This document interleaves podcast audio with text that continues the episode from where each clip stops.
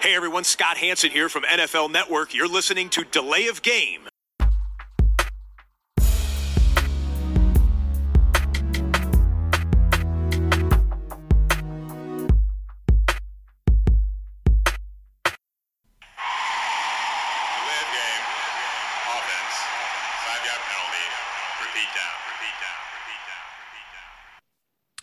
Hallo und willkommen. Wir sind die Layer of Game mit Episode 192 an diesem Dienstagabend. Die NFL-Saison läuft. Hurra, we made it.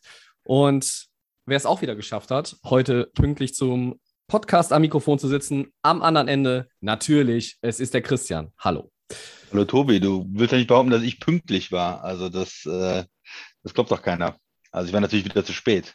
Ähm. Wir arbeiten mit akademischer Viertelstunde, halber Stunde, Dreiviertelstunde, je nachdem, wer von uns beiden auch da mal später dran ist. Also sind wir ja immer total flexibel. Das kennt man ja. Ähm, Wir haben heute einmal die Aufnahmeplattform geändert. Das kann man vielleicht vorweg schicken, weil äh, es ein technisches Problem gab, was offenbar nicht an uns lag, ausnahmsweise mal. Und deshalb, ja, hoffen wir, dass äh, ihr einen Podcast von Delay of Game in ansprechender äh, und ausreichender Tonqualität jetzt hört, wenn ihr unsere Aufnahme hört. Ähm, ja, nächste Woche dann wieder auf gewohnter Plattform, hoffentlich.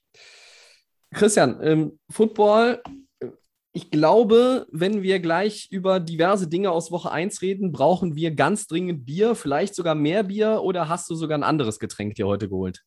Nein, nein, nein. Ich habe auch wieder ein Bier, ein Füchschen, ähm, ganz klassisch aus der Düsseldorfer Altstadt. Und ich habe von äh, auch ein Düsseldorfer Bier aus der Privatbrauerei Olbermann ein Pale Ale mit dem wunderbaren Namen, hier ist die Kamera, ähm, Miss Fluffy. Mhm. Ähm, Olbermann ist ja jetzt so hier äh, der neue heiße Scheiß aus Düsseldorf sozusagen. Ich glaube, äh, die hatten auch ein Tap-Takeover bei den Jungs und Mädels von Holycraft schon. Sieht Muss ich mir denn darunter vorstellen? Unter dem? Bernsteinfarben auf jeden Fall aus, so kann man es nennen. Ich sage erstmal Prost und dann sage ich dir, wie es schmeckt. Prost, Tobi.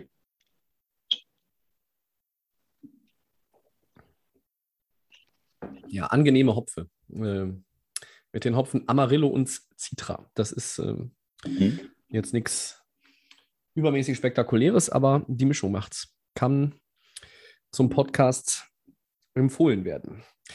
Ähm, so, halbe Überschwemmung äh, beim Einschenken. Nein. Ein bisschen was wegwischen und dann kann es losgehen. Ähm, Christian, du kommst nicht drum rum. Ähm, Woche 1. Woche 1 geht los. Es war, Ja. es war viel los. Wir blicken zum Start auf zwei, ja, ich habe es auf dem Zettel mal in, in Anführungszeichen äh, gesetzt, Favoritenstürze. Denn ein Auftaktspiel verlieren ist jetzt vielleicht noch nicht der ganz große Sturz, aber äh, es ist zumindest ein Rückschlag für, für zwei Teams. Und da wollen wir mal ein bisschen beleuchten zum Einstieg. Welche Niederlage war denn überraschender für dich? Das 3-38 deiner Packers gegen die Saints in Jacksonville, glaube ich, gespielt. Oder das 16 zu 23 der Bills gegen die Pittsburgh Steelers. Einerseits, was war überraschender, und dann vielleicht auch so ein bisschen reingehen in die Analyse, was lief eigentlich bei beiden falsch? Ja, also bei dem 16-23 der Bills gegen die Steelers. Ähm, ich fand es ein interessantes Spiel. Ich dachte die ganze Zeit eigentlich, und das war, glaube ich, für die Zuschauer in Buffalo auch so, gleich kommt's. Gleich kommt die Explosion, gleich kommt äh, Josh Allen, der reißt das Spiel um, der, ähm, der kann ja auch selber sehr gut laufen und da waren ein paar Mal so Situationen, gleich, gleich kommt er durch, gleich bricht er durch oder ihm fällt noch was ein. Und das war irgendwie nie der Fall. Am Anfang des Spiels dachte ich, boah, die Steelers sind die schlecht, ist die Offense der Steelers schlecht, wie ich es eigentlich so vor der Saison auch gedacht habe mit der O-Line und mit, mit Roethlisberger und das ist alles nicht so richtig was. Äh, trotz guter ähm, Receiver können die das äh, nicht auf den Platz bringen, aber am Ende geht man aus dem Spiel raus und denkt sich, man, ist die, die Steelers Defense gut, dass die diese Buffalo Offense, die ja äh, unglaublich gut war letztes Jahr, so in Schach gehalten hat. Und äh, das ist natürlich vielleicht das Problem, wenn man zu eindimensional gegen die Steelers ist. Ähm, ja, das tut, tut einem dann nicht gut. Ne? Wenn man, die Bills sind ja ein Team, was nicht so gut laufen kann jetzt die letzte Zeit schon. Und ja, wenn du so eine klasse Defense hast und die weiß, okay, man kann sich auf bestimmte Sachen einstellen, äh, ja, das äh, geht dann schon in die richtige Richtung. Der neue ähm, absolut top bezahlte Defender. Ähm, Watt war ja auch bei Pittsburgh gut drauf und insgesamt hat die Pittsburgh Defense eine sehr gute, ja, eine sehr gute hm, Vorstellung hingelegt. Ja, wie gesagt, für mich war so ein Spiel, wo man immer dachte, irgendwie gleich kommt Buffalo und am Anfang lief das Spiel ja auch ganz gut für Buffalo und dann auf einmal äh, ja, war Pittsburgh da dominant und hat die Bills nicht mehr ins Spiel kommen lassen ich äh, war jetzt erstmal bei dem Spiel gar nicht so großartig überrascht, dass die nee. Steelers-Defense gut ist. Ne? Also, äh, auch das hat man ja gelesen, die Fantasy-Football-Spieler, die die Steelers-Defense haben, stellt sie auf jeden Fall auf, auch gegen Buffalo. Die sind auch vielleicht für den Score gut. Und ich habe äh, eine Steelers-Defense gesehen oder generell ein Pittsburgh-Team gesehen, was mich schon auch ans letzte Jahr wieder erinnert hat. Ja, also die Offense ja, irgendwie so, Offense irgendwie so, hm, naja, äh, wir tun mal was, um vielleicht ein bisschen die Defense zu entlasten, aber keine Offense, mit der du Spiele dominieren kannst, vielleicht auch mal gewinnen, aber nicht dominieren kannst. Ähm, weder mit dem Pass noch mit dem Lauf was überragend ähm, oder nicht mal gut. Also das war ja allenfalls durchschnittlich, fand ich. Äh, und dann hast du halt Buffalo gesehen, die, ja, wie du schon sagst, die hatten da auch dann irgendwo nicht die richtigen, nicht die richtigen Spielzüge. Es wirkte ähm, alles irgendwie so ein bisschen verkrampft und dann kannst du, kannst du dann natürlich dich auch als gute Defense, die Pittsburgh nun mal ist, kannst du dich dann auch irgendwie ein bisschen drauf einstellen. Ähm, also Josh Allen, dreimal wurde er gesackt, ein Fumble hat er verloren. Zur Pause sah erstmal alles gut aus. Du führst 10-0, ja. da sagst du, hey, du musst 10 Punkte gegen Pittsburgh in einer Halbzeit, musst du erstmal machen. Ja, aber lass die mal irgendwie äh, auch hier in Double Digits scoren. Und da war, kam ja erstmal nicht viel von Pittsburgh. Und dann in der zweiten Halbzeit war es irgendwie All Steelers. Und das war so richtig typischer Steelers-Football phasenweise, ja. fand ich, über die in letzten Jahre. Saison, wo die, wo die auch mit der Defense in der ersten Saisonhälfte immer gewonnen haben, so ein bisschen hässlich gewinnen ja. und äh, dem Gegner so sein Spiel aufzwingen. Ja. Ja, Winning Ugly, das Motto ja. vielleicht für Pittsburgh. Und äh, ist, ist auch nicht das erste Mal in der ruhmreichen Historie der Franchise, dass, dass das Team sich so definiert über die Defense. Ja, und du hast es oft gesagt in der Offseason, Big Ben, alter Quarterback, was kann man mit dem machen? Ja, ich weiß nicht, ob viel mehr geht. Ne? Also das ein oder andere Glanzlicht traue ich ihm zu in der Saison. Äh, aber eigentlich wollen wir ja äh, nochmal auf die Bills gucken. Was lief bei den schief? Ähm, mir war es halt irgendwo mir fehlte auch so ein bisschen diese Leichtigkeit einfach. Ja? Ähm, mhm. Josh Allen war äh, auch gut unterwegs mit Dix und mit den Receivern, hat die Bälle gut verteilt, aber im Endeffekt, ja, irgendwo, es war wie eine Gangschaltung, dann, ne? also, die nicht funktioniert hat. Ja, also sie wollten man, irgendwie den sechsten Gang und es ging nicht. Ja, wenn man sich die Receiver anguckt, neun von Dix, neun äh, Receptions, aber für 69 Yards, da sieben, siebeneinhalb Yards im Schnitt, das ist zu wenig äh, eigentlich und auch Beasley 8 für 60, auch 7. Also die Steelers haben es geschafft, alles kurz zu halten und alles irgendwie äh, zu kontrollieren und nicht die tiefen Pässe zu kassieren, nicht die Big Plays zu kassieren. Und was ich eben gesagt habe mit dem Laufspiel, wenn man sich die reinen Zahlen anguckt, sie hatten ja äh, 117 Rushing Yards und auch ähm, Singletary war ja nicht schlecht. Mit dem einen, einen ja. längeren hat er, glaube ich, für 25 auch dabei gehabt. Aber insgesamt, man muss vielleicht dann sagen, es ist nicht die Effektivität, die dann äh, schlecht war, aber die, ähm, die Verteilung dann. Ne? Ich habe 25 Rushing Attempts und 51 Mal ja. hat Josh Allen versucht zu passen. Also ein Verhältnis von äh, ein Drittel zu, äh, zu zwei Drittel dann. Ähm, und das ist vielleicht bei einem Spiel, was ja, was du 10-0 zur Pause geführt hast, was dann auch äh, bis ins vierte Quarter eng war, die ganze Zeit, keine, keine gesunde ähm, Balance dann irgendwo. Das ist so ein bisschen, das ist auf, auf jeden Fall. Irgendwo fehlte, fehlte es an der Effektivität. Wenn du, wenn du 79 Plays hast und 371 Yards, bist du zwar auch bei 4,7, aber von der Buffalo Offense erwarte ich bei 79 Plays irgendwo was anderes, ja. ja. Ähm, sie hatten den, den Ball auch für den Großteil des Spiels. Sie hatten ähm, ja vielleicht auch ein paar zu viel Strafen, würde ich sagen. In acht Strafen, das ist dann schon auch äh, eine Spur zu viel ich verbuche es bei den Steelers mal ähm, unter äh, Ausrufezeichen und bei den Bills mal als, ja, Auftaktspiel kann man mal verlieren. Und es ist vielleicht auch keine Schande, gegen Pittsburgh zu verlieren. Nein, das wird auch, auch anderen Teams passieren. Ne? Ja. Ähm, aber es war schon für mich, ja, es war eine kleine Überraschung, aber es war eine kleinere Überraschung als das andere Spiel. Wenn man überlegt, dass die Steelers in der ersten Halbzeit fünf Punts hatten äh, und ja. nichts hinbekommen haben. Ja, null Punkte. Zum, Nix. Ja, ne, zum Teil drei, drei Plays für minus sieben Yards sehe ich hier, äh, drei Plays für minus zwei, vier Plays für acht Yards oder sowas. Äh, also richtig, richtig schwach waren in der ersten Halbzeit von der Offensive fürs 10-0. Ja. Und trotzdem ähm, kriegst du es dann nicht hin, ja, wird das, das irgendwie gedreht, das Spiel dann. Ne? Dann kommen die Field Goals, dann kommt der Touchdown, dann gehen die Steelers in Führung, der, der Block ähm, Punt dann, äh, den die Defense dann zum Touchdown bringt. Und dann hatten sie irgendwie Buffalo dann auch gebrochen dann am Ende. Ne?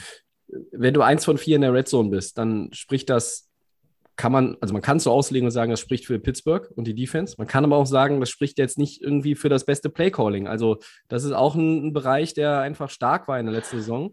Und den habe ich jetzt noch nicht auf demselben Level gesehen, ganz einfach. Und glaubst du, dass bei, bei den Bills ein bisschen zu hoch die Erwartungen waren? Ist da oder so, ich will sagen, hm, alle haben jetzt vor der Saison gesagt, boah, die Bills und äh, Kansas City und die Bills, äh, vielleicht kommt dann irgendwann Cleveland und die Bills haben sich vielleicht auch selber schon nach der erfolgreichen Vorsaison ja, ja, jetzt geht es nicht mehr darum, äh, hier irgendwie nur ein paar Spiele zu gewinnen, sondern es geht eigentlich darum, unsere Saison fängt erst im Januar an, wenn es äh, um die Playoffs geht oder sowas. Ist da, haben die die Steelers vielleicht ein bisschen unterschätzt oder generell sich überschätzt oder sowas? Haben ja vielleicht von, Coach, ne? Also vielleicht von beidem ein bisschen, aber bei McDermott kann ich es mir jetzt eigentlich auch nicht so vorstellen, dass es einen entscheidenden Impact hat. Also ähm, du gehst in ein Spiel rein, ähm, erstes Spiel, das ist ja immer so abgedroschen, du weißt nicht, wo du stehst am ersten Spieltag. Das ist in jeder Sportart so. Im Buffalo mache ich mir jetzt aber noch keine Sorgen. Ähm, ich glaube, dass sie weiterhin der Divisionsfavorit sind, Turm hoch. Ähm, trotz guter Ansätze, die, Ja, die Division- zumindest, zumindest zwei andere Teams auch gezeigt haben, fand ich. Aber die Division, ja. Ich glaube auch, dass Buffalo weiterhin ein absoluter Favorit, Mitfavorit in der AFC ist. Äh, Ich mache mir um die Bills noch keine Sorgen. Ja, aber für die Steelers schon ein Ausrufezeichen, erstes Spiel auswärts in Buffalo zu gewinnen. Bei den Steelers sind es ja dann auch manchmal im Laufe der Saison eher so Spiele, wo sie Favorit sind, wo sie dann schlechter aussehen. Ähm, ne, diese, diese unglücklichen Steelers-Spiele, wo sie sieben Punkte Favorit sind gegen, weiß ich nicht, Jacksonville und dann auf einmal das Spiel verlieren. Ja. Äh, hatte man in den letzten Jahren öfters mal dabei. Aber gut, ja, Ausrufezeichen bei den Steelers, finde ich auch. Ja, ähm, Gut, dann hattest du noch ein Spiel auf dem Zettel. Du hast, äh, warte mal eben ganz kurz, ich muss, muss ich gerade mal nachgucken. Äh, du hast gesagt, es gab ein 3:38 der Packers gegen die Saints. Also da kann ich leider nichts zu sagen in dem Fall, weil ich habe, das ist völlig an mir vorbeigegangen, das Spiel.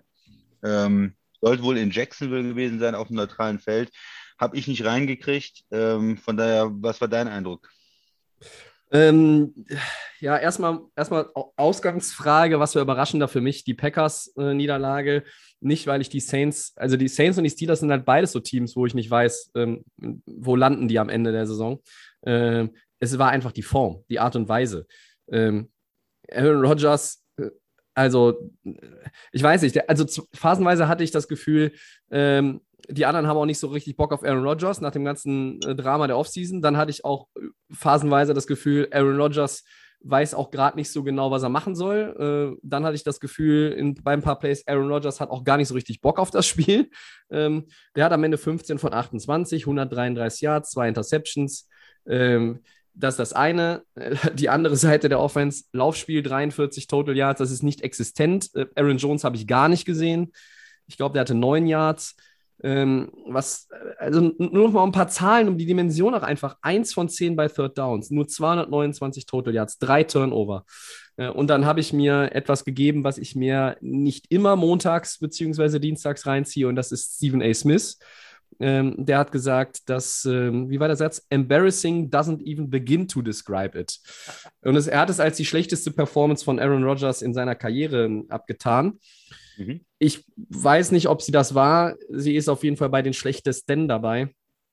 Und was mich so ein bisschen, was mich so ein bisschen schockiert, dann, wenn man sich die andere Seite anschaut, also den, den Gegner.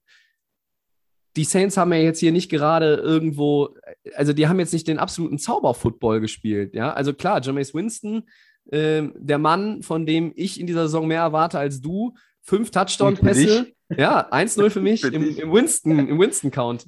Ich weiß, dass ich den nicht gewinnen werde, aber der hat fünf Touchdown-Pässe, der hat kein Turnover, aber der hat jetzt auch nicht 400 Yards gehabt und auch das Laufspiel. Camara war natürlich irgendwie das Workhouse, auch nicht überraschend. Und die Packers hatten irgendwie nicht den Zugriff in der Defense. Die Defense hat mir nicht gefallen. Dann war das, das Spiel eigentlich auch schon früh, dass sie im Rückstand waren. Klar, dann läufst du nicht mehr, dann musst du passen. Das funktioniert nicht. Dann hast du irgendwann einen riesen Rückstand. Dann, dann spielt Jordan Love, dann wird Aaron Rodgers schon rausgenommen. Also, das war von vorne bis hinten eine Katastrophe, der äh, Auftritt der Packers. Das äh, muss man einfach so sagen. Ähm, und sie haben es den Saints auch verdammt einfach gemacht. Also, ähm, New Orleans, die haben mehrere Starter auch inzwischen jetzt verloren. Äh, kommen wir später nochmal zu. Unter anderem McCoy ist raus und Devonport ist nicht da und äh, Lattimore, der kommt dann später bei den Four Downs nochmal auf uns zu. Ähm, und, und bei den Receivern und, und Tight Ends und das ist alles irgendwie so viele Fragezeichen und dann spielen die irgendwie wieder ein Heimspiel auf fremdem Boden. Ja, und dann schrubben die die Packers da einfach mal weg. Die haben mit denen quasi den Rasen sauber gemacht. Und für mich war diese Performance der Packers einfach schockierend schlecht. Ähm, Glaube ich jetzt, dass die Saison der Packers den Bach runtergeht und sie irgendwie keine Playoff-Chancen haben? Nein. Nach Woche 1 haue ich sowieso keinen in die Tonne. Äh, das wäre ja auch Schwachsinn, auch nach Woche 2 nicht. Äh, das Gute für die Packers ist, jetzt kommt ein Heimspiel gegen Detroit. Und also, ne, da kann man mal eine Reaktion zeigen. Aber dieses Spiel war von vorne bis hinten, als Packers-Fan würde ich es abhaken unter schlichtweg zum Kotzen. Ja, das muss extrem ärgerlich sein, wenn man also Packers-Fan ist und freut sich auf die Saison, hatte zwei äh, NFC Championship Games, freut sich, dass der Quarterback wieder da ist, ist eigentlich vom Team relativ äh, überzeugt auch, dass es zusammengeblieben ist, stark geblieben ist, wird sehr viel Geld für das ausgegeben dieses Jahr und dann kommt äh, sonntagsabends zur besten Sendezeit so eine Frechheit und Peinlichkeit in allen, in allen Phasen eigentlich, äh, in der Offense, Defense, Special Team, Coaching, kannst keinen positiv rausnehmen. Äh, der MVP-Quarterback, äh, du hast es angesprochen, war, ähm, hat keinen Unterschied gemacht, konnte da nichts gegenhalten. Die O-Line natürlich auch, da wussten wir schon, innen die Guard-Position, Center, Rookie, könnte eine Schwäche sein, war es. Ähm, mhm. Aber auch die Receiver haben keinen Unterschied gemacht, Laufspiel nicht existent, Defense äh, macht keine Plays.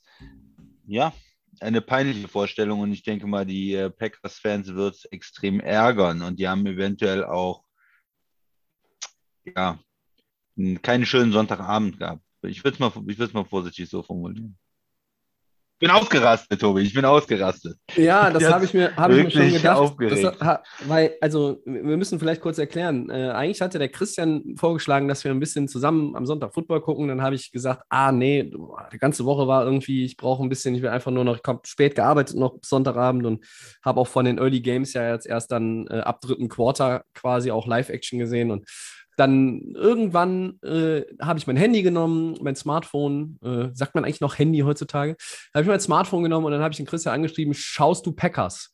Und beim Christian weiß ich dann auch immer nicht, wenn er vielleicht später einsteigt, weil noch irgendwas war oder er vielleicht noch unterwegs war, dann fängt er auch, wenn das Spiel um 10 war, um 11 vielleicht erst an zu gucken, holt mit der Werbung dann auf. Deshalb schreibe ich dann auch nicht wie sowas wie, oh Gott, schlimm oder schlecht oder ja, ist, warum gut. denn hier nur ein Field Goal? Also dann spoilert man ihn möglicherweise. Und äh, es kam keine Reaktion mehr am Sonntag. Ich habe zwei blaue Häkchen gesehen bei WhatsApp und äh, er hat die Nachricht gelesen. Äh, ob er sie bewusst gelesen hat, äh, ja, ja, lassen, ja, wir, mal da, lassen wir mal dahingestellt. Gelesen, aber, ich aber er hat da nicht geantwortet und es war dann auch es war dann auch absolut nachvollziehbar, dass er nicht geantwortet hat. Also ich wäre genauso ausgerastet und man weiß das ja, wer, wer uns länger hört. Ich mag beide Teams und ich mag ja auch die Saints. Ähm, die Saints haben mich positiv überrascht. Ne? Die ja, haben Respekt, echt, also da muss man ordentlich Respekt, gemacht. Ja? ja, auch für, für Payton, wir haben das ja gesagt, wenn ja. er mit, mit äh, den Quarterback wechselt und trotzdem äh, auch ein paar Spieler abgeben musste, Salary Cap äh, war nicht mehr so leicht. Die waren in den letzten Jahren schon ähm, immer ganz knapp ähm, in den finanziellen Problemen. Und dann schafft er es jetzt wieder in die Playoffs zu kommen und vielleicht wieder in, äh, weit in den Playoffs zu kommen mit einem Winston. Das wäre Wahnsinn. Ne? Und wenn er mit ihm eine erfolgreiche Saison mhm. spielt und vielleicht Temper attackieren kann um den Divisionssieg, ich denke, dann kann er äh, Coach of the Year werden. Ja? Also das ist für mich, wenn er diesen Quarterback, der 30 Interceptions geworfen hat, so hinbekommt. Ja, so wie jetzt gegen die Packers. Der muss ja nicht 400 Yards werfen, aber wenn er effektiv ist, wenn er wenig Fehler macht, wenn er Touchdowns bringt und das und mit einer guten Defense dann Spiele gewinnt. Das wäre doch, wär doch Wahnsinn für die Saints. Also, das ist richtig. Was, was Winston hat, was er vorher in seiner Karriere nie hatte, er hat jetzt einfach halt auch er hat einfach einen, eine super O-Line. Die war zu seiner Zeit in Tampa Bay noch nicht so, wie sie jetzt ist. Er Obwohl hat, McCoy fehlt als Center, haben sie ja, immer noch. genau. Er hat Gefühl, eine, gute O-Line, die noch besser werden könnte, wenn McCoy dann irgendwann wieder kommt. Das wird aber noch ein paar Wochen wohl dauern. Dann hat er natürlich einen Running Back, der zu den absolut besten offensiven Spielern in dieser Liga äh, zu zählen ist. Ein absoluter Riese, Elvin Kamara. Und äh, das sind Dinge, die vielleicht natürlich auch ein bisschen dazu beitragen. Ich formuliere es mal gerne so, dass Winston etwas besser aussieht. Ähm, Ja. Trotzdem, er hat halt auch die Fehler nicht gemacht. Und hier ist auch eine andere, eine andere Form von Coaching. Du sprichst es gerade an. Ähm, ich sehe nur bei den Saints aktuell das Problem mit den Ausfällen, die sie haben. Ich weiß nicht, wie lange sie das kompensieren können. Äh, Die Division ist schwer. Ähm, äh, Carolina hat zumindest ins Auftaktspiel gewonnen. Ähm, die werden jetzt vielleicht nicht die ganze Zeit Schritt halten können, aber äh, da haben halt immerhin auch zwei andere ihr Auftaktspiel gewonnen, neben den Saints in der Division. Und ähm, auch wenn das noch nicht viel sagt, ich glaube, dass New Orleans schon auch gucken muss, ja, dass sie irgendwo diese Stabilität erstmal beibehalten und dass sie dann ihre Leute wieder an, an Deck bekommen, weil dann können sie ein bisschen was ausrichten. Ähm, ich bin jetzt, wie war der, ein Sieg oder eine Woche macht noch keinen Super Bowl, ähm, schrieb der Milan äh, uns am, am Sonntag während des Spiels. Kann man nur so unterschreiben, völlig richtig, aber wenn dein Quarterback hinter dem viele, viele, viele, viele Fragezeichen standen, von außen, von außen und auch gerade bei uns und ich habe ihn ja jetzt hier nicht auf MVP-Level geredet ähm, Nee, vor nee, der nee. Saison. Äh, Aber ich habe gesagt, ah, ein bisschen besser als der Christian ihn sieht, sehe ich ihn und jetzt macht er fünf Touchdowns, keinen Turnover. Das ist erstmal gut, aber da kommen noch ganz andere Tests mit besseren Defenses, äh, kommen noch auf ihn zu und äh, ja, wo vielleicht auch nicht alles so gut funktioniert. Wenn der Gegner einfach einen katastrophalen Tag hat wie die Packers, ja, okay. Dann genügt den Saints eine, wie ich finde, solide bis gute Leistung, aber äh, Fünf-Star Deluxe Football haben die jetzt auch nicht zelebriert, fand ich. Also äh, man könnte Mhm. sagen, die Saints haben auch noch Luft nach oben, was ja gut ist, ne? wenn du 38-3 gegen Green Bay gewinnst. Ja, und du kriegst ja auch noch einen Top-Receiver zurück und so weiter. Und manche sagen jetzt vielleicht, ja, bei Green Bay, hm, die waren nicht eingespielt oder Rodgers hat natürlich auch in der Preseason nicht gespielt und diese ganzen Geschichten und Offseason. Auf der anderen Seite, wir hatten ja die letzten Jahre ähm, denselben Coach, jetzt im dritten Jahr, denselben Quarterback, dieselbe Offense, dieselbe Philosophie. Ja. Und in den letzten Jahren hat er ihn auch in der Preseason immer geschont. Und trotzdem sind sie ja gut reingestartet in die Saison und hatten nicht so katastrophale Spiele. Also, dass man da ja diese Verknüpfung macht, das kann ich irgendwo nicht sehen oder das glaube ich nicht. Also, die waren in den anderen Jahren viel besser vorbereitet. Ähm, ja, ich bin gespannt, ob sie gegen Detroit müssen sie eine Reaktion zeigen. Äh, wenn man zu Hause gegen Detroit verlieren würde, in der Division 0-2 geht, das, ähm, das kann dann so einen äh, Schneeballeffekt für so eine negative Saison haben. Und da müssen sie jetzt ganz schnell gucken, Favorit zu Hause, Druck ist da und da braucht man jetzt eine Reaktion, deutlichen Sieg und dann ist irgendwann dieses Spiel auch im, im Rückspiegel und vergessen Ja. nach ein paar Wochen. Aber erstmal muss da jetzt was kommen von den Packers. Und ja, die Erwartungshaltung hat man an so eine Mannschaft, an so einen erfahrenen Quarterback, an MVP. Da möchte ich mal äh, nächste Woche vier Touchdowns sehen von Mr. Rogers. Möchte ich auch. Ähm, er hat mich fast noch ein Fantasy-Match abgekostet, obwohl ich alle Positionen überaus zufrieden war und hatte 1,3 Fantasy-Punkte von ihm. Äh, hurra. Äh, eine Sache noch, Christian, die wird dich vermutlich nicht trösten und auch nicht aufheitern in Bezug auf deine Packers, aber ich spreche sie trotzdem aus. Das letzte Team, das ähm, zum Saisonauftakt gegen New Orleans 38-3 verloren hat, hat den Super Bowl gewonnen. Das war Tampa Bay, letzte Saison. Schön. Gut. Ja. Wenig, wenig, ganze- wenig Mimik gerade übrigens. Ja, das ist Ja. der ganze Plan. Ich verstehe. Ja, das ist der Plan. Nein, das ist nicht der Plan, aber es ist nur ein, ein statistischer Fun-Fact, den man an der, dieser Stelle nicht unerwähnt lassen wollte, meinerseits. Ja, wir gehen schnell mal weiter und Ja. haken das einfach ab, auch für die äh, Packers-Fans, die uns zuhören, die vielleicht jetzt auch noch mal irgendwo in eine Kotztüte gereiert haben, während sie das gehört haben. Ja. Ne, Ich hoffe, ihr kotzt nicht sonst, wenn ihr uns hört. Ähm, außer ihr habt zu viel gesoffen. So, Christian, ähm, wir verlassen mal die NFC North und gehen woanders hin. Ja, alle vier NFC West Teams feiern Siege zum Auftakt. Ja. Die Division vorher besprochen, sicherlich eine starke Division. Wer sah da am besten aus, Tobi? Cardinals, Seahawks, 49ers oder die Rams? Ähm, ja, mein, mein abschließendes Ranking kommt in drei Minuten. Ich würde nur kurz mal so ein bisschen zu allen, allen Teams zwei, drei Sätze sagen. Arizona hat 38-13 in Tennessee gewonnen. Das ist ein, fand ich, ein Monster-Ausrufezeichen.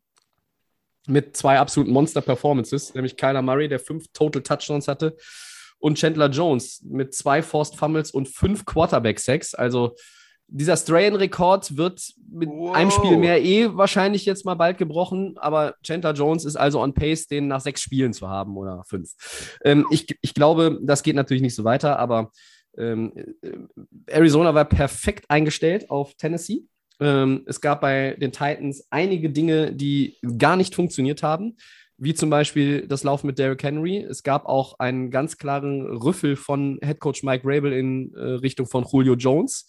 Äh, also da hat noch nichts zusammengepasst bei den Titans. Das hat mich nicht, dass sie das Spiel verlieren, sondern dass sie es mit 25 Unterschied verlieren. Das hat mich schon ein bisschen geschockt. Das war schon nicht überrascht, das war geschockt. Ähm, ja, okay. Ähm, bei Arizona hatte ich wirklich so das Gefühl, die hätten uns zugehört. Wir haben sie als Middle of the Pack Team abgestempelt und alle anderen drei in die Playoffs gehievt und sie eben nicht so. Und dann gibt man da mal so eine Visitenkarte ab. Nicht schlecht. Dann gehe ich weiter zu den Seahawks. Die haben 28-16 bei den Colts gewonnen. Über die Colts Performance, naja, die konnten als Seattle nie gefährden. Ähm, Seahawks haben, wie ich finde, überall sehr, sehr gut gespielt. Die haben äh, den Ball lau ähm, ja, laufen können. Sie haben äh, Russell Wilson gehabt, der in der ersten Halbzeit, glaube ich, ein perfektes äh, Passer-Rating hatte. Er hatte vier Touchdown-Pässe am Ende. Äh, und die Defense hat auch wirklich gut gespielt.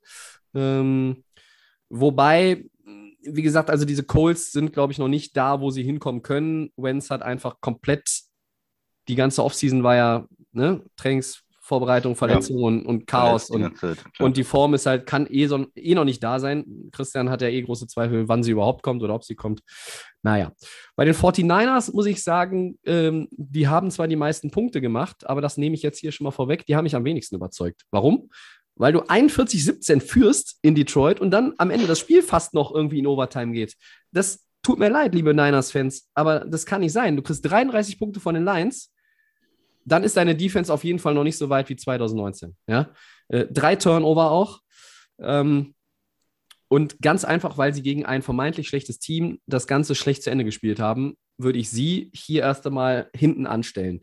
Ähm, obwohl natürlich Garoppolo gut äh, Debo Samuel überragend. Äh, heute schlechte News von Ryan Mostert. Der ist nicht nur acht Wochen raus, der lässt sein Knie operieren und ist genau, danke, er ist komplett raus. ja, ja, richtig. Äh, ja, und dann haben wir die Rams ähm, im Sunday Night Game gehabt. Ähm, ich habe es tatsächlich dann auch erst am Montagmorgen mir angeguckt. Ein äh, bisschen Schlaf muss dann doch sein. Ähm, 34-14 gegen die Bears. Von ja, Chicago habe ich mir ein bisschen mehr erwartet. Das kann ich vielleicht auch mal so sagen. Erstmal haben hat mich schön äh, erfreut, dass Andy Dalton mit dem ersten guten Drive dann doch noch einen Turnover fabriziert hat. Das ist also der Andy, Andy Dalton, den auch der Christian kennt. Da äh, waren wir uns dann äh, ja auch nicht so ganz einig mit dem, äh, was kriegt man aus Andy Dalton noch raus. Ja, und dann muss man einfach über die Rams reden natürlich. Das war ja auch die Frage. Stafford 20 von 26, 321 drei Touchdowns, 156er Quarterback-Rating. Das ist, glaube ich, das Beste in seiner Karriere gewesen. Und Stafford sah vom Start weg so aus, als hätte er die komplette Kontrolle über die Offense. Und McVay called ein Passplay. Ich sehe das Passplay und halte mir nicht die Augen zu. Das habe ich letztes Jahr ganz oft gemacht und auch im Jahr davor, weil Jared Goff der Quarterback war. Und ich habe immer irgendwie gedacht, der findet Stabilität wieder aus diesem Super Bowl-Run, ja, und dieser Saison, wo er auch wirklich sehr, sehr gut war wo auch die O-Line ja auch 16 Spiele am Stück unverändert geblieben ist. Äh, das war ja aber nicht der Fall. Aber Stafford, für den war, also da habe ich irgendwie das Gefühl gehabt, wir sehen hier irgendwie einen äh, auf MVP-Niveau irgendwie, äh, zumindest fürs erste Spiel. Einer, der hat irgendwie seine ganze Karriere nochmal Neustartknopf und ab geht die Post. Ähm, und ja, die Rams halt keine Turnover. Ich fand kleinere Schwächen in der Red Zone. Aber äh, mir, das sage ich als Rams-Fan vielleicht auch, aber ich sage es auch aus Überzeugung, für mich waren die Rams sogar noch einen Tick besser. Insgesamt gesehen auch mit der Defense als, ähm, ja, wenn man alles zusammennimmt, als Arizona. Aber knapp. Und dann die Seahawks und dann die Niners. Aber alle vier haben gewonnen und bestätigen damit, was alle sagen. Diese Division ist verdammt gut. Christian. Ja, hat mir Freude gemacht, die Division. Alle gut rausgekommen, die Teams. Und ähm, ja, du sagst, bestätigen eigentlich den Eindruck, den man vor der Saison hat. Da könnten drei Playoffs-Team, drei Playoff-Teams aus dieser äh, NFC West äh, sich raus entwickeln. Äh, ja, Arizona sicherlich mit dem ja, überraschendsten Sieg so deutlich in, in Tennessee auswärts zu gewinnen. Da waren die Fans ein bisschen ungläubig. Die dachten, ja, Henry, gleich kommt er und äh, unsere Fans wacht auf oder wir versuchen hier ein Comeback und es ist eigentlich während des Spiels immer, immer schlimmer geworden für Tennessee. Es ist äh, immer dunkler ge gewesen. Und ja, die Defense eine Wahnsinns-Performance. Wenn man natürlich in Chandler Jones so einen dominanten Spieler will, war ja über die letzten Jahre ein absolut dominanter Pass-Rusher in der Liga, keine Frage. Aber ja. was er da jetzt nochmal gezeigt hat, in einem Spiel 5-6 und äh, zwei Force Summit, ähm, hattest du gesagt, ne? Zwei Force, ja. Summits, glaube ich. Das äh, ja, ist nochmal noch mal ein anderes Level. Also das geht ja Richtung Rekorde, das geht Richtung Defensive Player of the Year. Das ist natürlich ein, ein Matchup und eine Woche. Aber trotzdem, das, ähm, als Cardinals-Fan lässt einen das natürlich hoffen, dass, wenn man so einen dominanten Spieler in der Defensive Line hat, dann kann man mit der Front natürlich einiges erreichen und dann die, die Offense von Arizona sollte ja eigentlich gut sein, ne? mit, dem, mit dem jungen Quarterback, mit den mhm. Receivern, mhm. den sie haben. Also, das ist schon eine, eine vielversprechende Sache.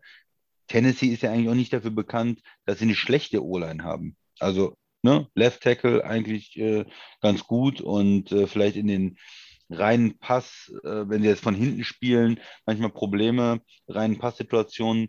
Aber insgesamt aber trotzdem jetzt ja nicht äh, eine Kirmesbude, Tennessee. Also von daher fand ich das schon eine wirklich beeindruckende ähm, Performance. Ja, und die anderen Teams, Seattle, ähm, ich hatte sie auch getippt äh, mit einem mit soliden Sieg. Ähm, noch nicht das ganz große Feuerwerk.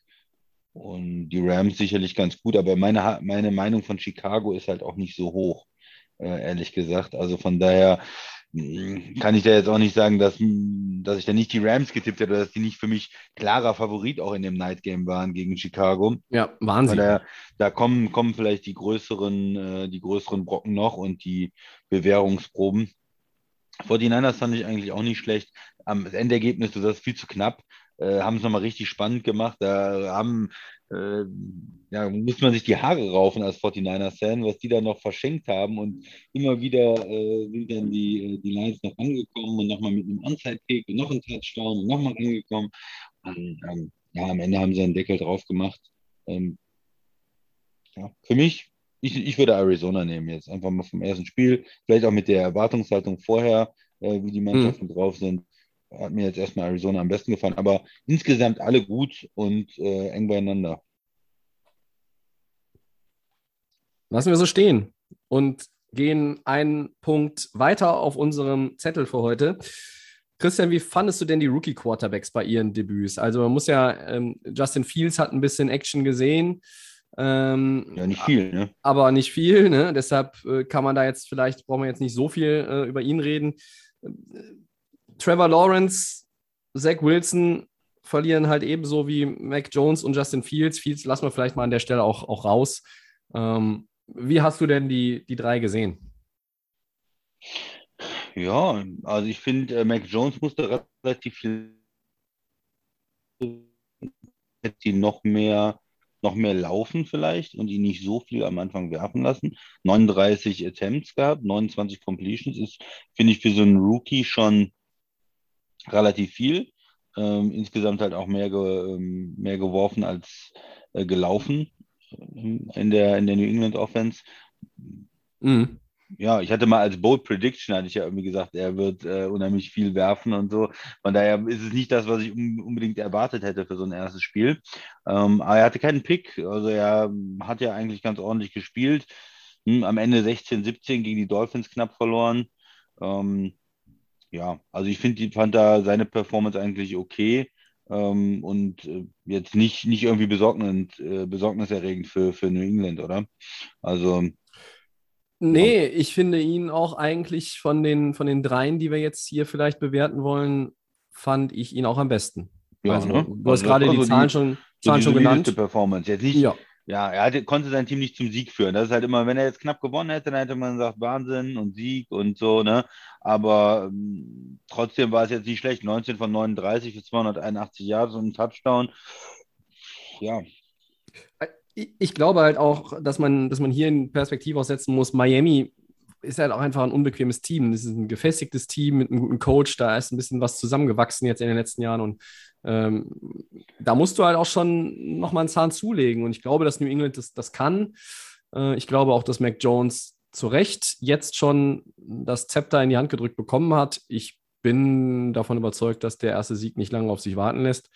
Äh, ja, ich hatte so, während ich das Spiel gesehen habe, eigentlich das Gefühl, dass äh, die Patriots das Ding auch gewinnen werden. Aber ja, ähm, das ja, war ja am Ende von, von Harris. Ja, ja, der war dann kost. An der, ja, Miami 11. Spielig, ja. Das, äh, das wäre sicherlich dann der Go-Ahead-Touchdown äh, geworden oder auch das Field Goal hat ja gereicht, um erstmal vorne zu liegen. Ja, also nicht unbedingt äh, Jones schuld, dass sie das Spiel verloren haben, muss man einfach nee, festhalten. Aber ein bisschen mehr in der Red Zone müssen die auch arbeiten. Hast ja in der zweiten Halbzeit nur die Field Goals gehabt. Das sind dann so ja. ne, diese Möglichkeiten. Und, und gegen Miami ist schwer zu punkten. Das haben in der letzten Saison viele Teams gesehen, das werden auch dieses Jahr noch einige sehen. Das ist ein gutes Football-Team, das ist ein Team, was ja möglicherweise halt auch um, um einen Playoff-Platz einfach spielt. Ne? Und ähm, ja, die Division finde ich ganz spannend. Also von den Jets glaube ich jetzt, dass wir die da nicht oben mit dabei sehen werden, aber, aber Buffalo. Und ich glaube, dass halt die Dolphins und auch New England eine recht ordentliche Rolle spielen können. Und äh, man darf ja nicht vergessen, sieben Playoff-Teams, also irgendwo eine Wildcard ähm, dass einer von beiden aus der East da noch eine Wildcard abstaubt am Ende. Oder was heißt abstaubt? Also äh, sich die verdient, muss man ja sagen. Das ist absolut möglich. Ja. und bei den anderen äh, habe ich so ein bisschen auch auf die, auf die Performance der Teams geguckt. Und da bin ich so, oh, also die Jaguars, die haben 21-37 gegen die Texans verloren, Christian, und die sahen für mich phasenweise noch schlechter aus als 2020. Wie geht das eigentlich? Die waren scheiße. Ja, das war so ein überraschendes Spiel, weil alle hatten ja irgendwo auch die äh, Texans als eines der schlechtesten Teams der Liga vom Talent her und Jacksonville war ja so ein bisschen sexy Pick, zumindest besser zu werden. Oder da hat man die Nummer 1 Overall Pick, man hat einen neuen Coach und man hat mehr Momentum vor der Saison eigentlich, oder? Als, als Houston jetzt gehabt. Und Niemand, niemand hatte weniger Momentum als, als Houston. ja, und äh, von daher, ich habe vor, vor den Spielen einige Stimmen gehört, die gesagt haben, hm, warum ist Jacksonville eigentlich der Favorit? Und das sind eigentlich beides Teams, die große Lücken haben und nicht so viel Talent. Äh, die Jacksonville Defense mhm. ist äh, mittlerweile ja auch nicht mehr äh, das, was immer vor ein paar Jahren war. Und äh, warum, warum bei zwei Teams, Rookie Quarterback und, und Tara Taylor ist eigentlich ganz solide und eigentlich ist das irgendwie ein Spiel, was in beide Richtungen gehen kann. Also das hat man, hat man vorher schon, ja, schon gehört. Ich hätte trotzdem irgendwo Richtung Jacksonville ja, das Gefühl gehabt, weil einfach bei Houston, ich hätte nie gedacht, dass die 37 Punkte hinkriegen, muss ich dir ehrlich sagen, ne? mit der, mit der Offense, mit den Spielern, die sie zur Verfügung haben. Aber ja, Tyro Taylor hat das richtig gut gemacht. Zwei Touchdowns, so wie man ihn kennt, auch äh, kein, keine Interceptions. Er ist ja ein vorsichtiger Quarterback, der zwischendurch mal selber laufen kann. Ein Game Manager, der ja, so ein Team auch erstmal führen kann und zumindest kompetent ist in dem, was er tut. Und äh, Lawrence hatte ja diese Ups and Downs, ne? was man von einem Rookie auch irgendwo erwartet. Drei Touchdowns, aber auch drei Picks.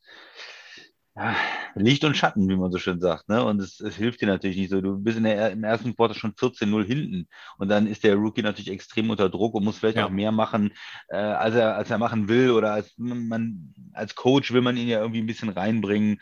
Und äh, ja, das, das funktioniert dann nicht. Wenn du 14-0 hinten bist, wenn du dann irgendwann 27, 7 warst, glaube ich, hinten dann vor der Halbzeit und mhm. ja, dann ist er unter Druck und dann manche Würfe, die, mit denen kommt man im College dann durch, da vertraut man, sagt, ja komm, den kriege ich dann auch irgendwie hin. Ja, bei den Profis, auch, auch wenn Houston gerade mal so eine Profimannschaft ist, vielleicht in der Defense, funktioniert das nicht. Oder Tobi, was, was hast du da, zu dem Spiel noch gesehen? Da waren, da waren einige überworfene Dinger dabei, da waren auch ein paar Drops dabei, muss man auch sagen. Ich, ich fand, wie du so schön formuliert hast, Licht und Schatten. Ne? Also ähm, Ja, also. War jetzt nicht nur schlecht, hatte 330 Nee, Yards, hatte aber, also für, aber generell als, als Team m, hätte ich halt erwartet, dass Jacksonville dieses Spiel gewinnt. Ähm, Ja. Ich woll, hätte sie jetzt auch nicht, hätte jetzt auch nicht irgendwie äh, all meine Chips in die Mitte geschoben und gesagt, Jag Jaguars gewinnen. Ähm, aber sie waren für mich ja schon auch der Favorit, weil ich halt irgendwie dachte, diese Aufbruchstimmung, äh, auch so ein abgedroschener Begriff, aber äh, ist halt so. Äh, und, und Houston und mit diesem ganzen Watson-Gedöns und, oh, und mangelndes Talent. Und ich meine, klar, Jacksonville ist jetzt auch kein überragend besetztes Team, aber das war, fand ich schon einfach wenig, was da kam. Ähm, ich fand es dann auch, ja, ich fand es schon irgendwie echt, echt schlecht, äh, phasenweise, ja. Und, ähm, gut, auf der anderen Seite, äh, jetzt hat Trevor Lawrence dieses Gefühl einer Regular-Season-Niederlage mal ähm, erlebt. Er hat in der Highschool und im College ja nie ein Regular-Season-Game verloren. Äh, jetzt weiß er mal, wie das ist und welcome to the NFL. Und bei Zach Wilson, äh, ja, der hat ein bisschen weniger Pässe gehabt, der hat ein bisschen weniger Yards gehabt, der hat ein bisschen weniger Turnover gehabt und ein bisschen weniger Touchdown-Pässe. Ich glaube, das, er ist aber auch sech, sechsmal gesackt worden. Also ähm, ich habe bei den Jets halt ähnlich wie bei den Jaguars ein Team gesehen, was erstmal äh, für mich auf demselben, derselben Sprosse der Leiter steht wie am Ende der letzten Saison. Ja, also eine Menge Arbeit, noch hat sich nichts verbessert, was sich irgendwo dann auch auf dem Rasen auszahlt, was man irgendwo in einem Ergebnis ablesen kann. Äh, und ja, gerade die erste Hälfte, ja, Jets Offense. Punt, Punt, Punt, Punt, Punt, Punt. ja, Interception, Turnover und Downs, Punt, End of Half. Ja, das habe Ja. ich mir auch rausgeschrieben. Keine- Da habe ich mir auch gedacht. Keine weiteren Fragen. Genau, also das ist genau die Jets-Fans, genau das, was sie die letzten Jahre hatten. Sie sagt, oh Gott, die Offense ist ja, ist ja unterirdisch. Ne? Zum Teil äh, vier Plays für minus vier Yards und äh, sechs Plays für minus drei Yards und mit den Sacks dann einfach auch zu viele negative Plays kassiert, wo man schon rückwärts gegangen ist. Mhm. Und ähm, ja, und man ist dann 16-0 hinten, schafft dann den Touchdown zum, mit Two Points um 16-8. Field Goal. Ähm, Carolina ist dann wieder äh, zwei Scores vorne. Und, und da versucht man irgendwie noch Anschluss, Anschluss zu bekommen und macht dann am Ende noch einen Touchdown ähm, zum 14-19, aber ist ja schon irgendwo auch äh, Ergebniskorrektur oder Kosmetik, Ergebniskosmetik muss man sagen, weil wenn du äh, unterhalb von zwei Minuten äh, mit äh, elf Punkten hinten bist, dann hast du das Spiel eigentlich verloren. Und dann, ja, du machst noch einen Touchdown, versuchst einen Onside-Kick, aber ehrlich gesagt muss man sagen, dass Carolina das Spiel auch im Griff hatte, finde ich. Das war zu, zu wenig zu spät dann äh, von, von den Jets. Ja, ja. Äh, Carolina, McCaffrey gut, äh, Darnold hat sein quasi Revenge-Game gewonnen. Revenge-Game, ja. na klar. Aber ähm, ja, Carolina wird sich an anderen Teams orientieren müssen. Die Jets sind nicht der, nicht der Maßstab, um zu sagen, wir gewinnen gegen die und, und alles, ist, alles ist auf dem richtigen Weg. Nochmal ein Wort vielleicht zu gerade Lawrence und auch äh, Wilson, weil man Mac Jones ein bisschen, den klammer ich jetzt hier mal aus. Ich finde, man kann gerade bei diesen beiden Teams, klar, die waren Pick 1 und 2, deshalb haben die auch einen neuen Quarterback.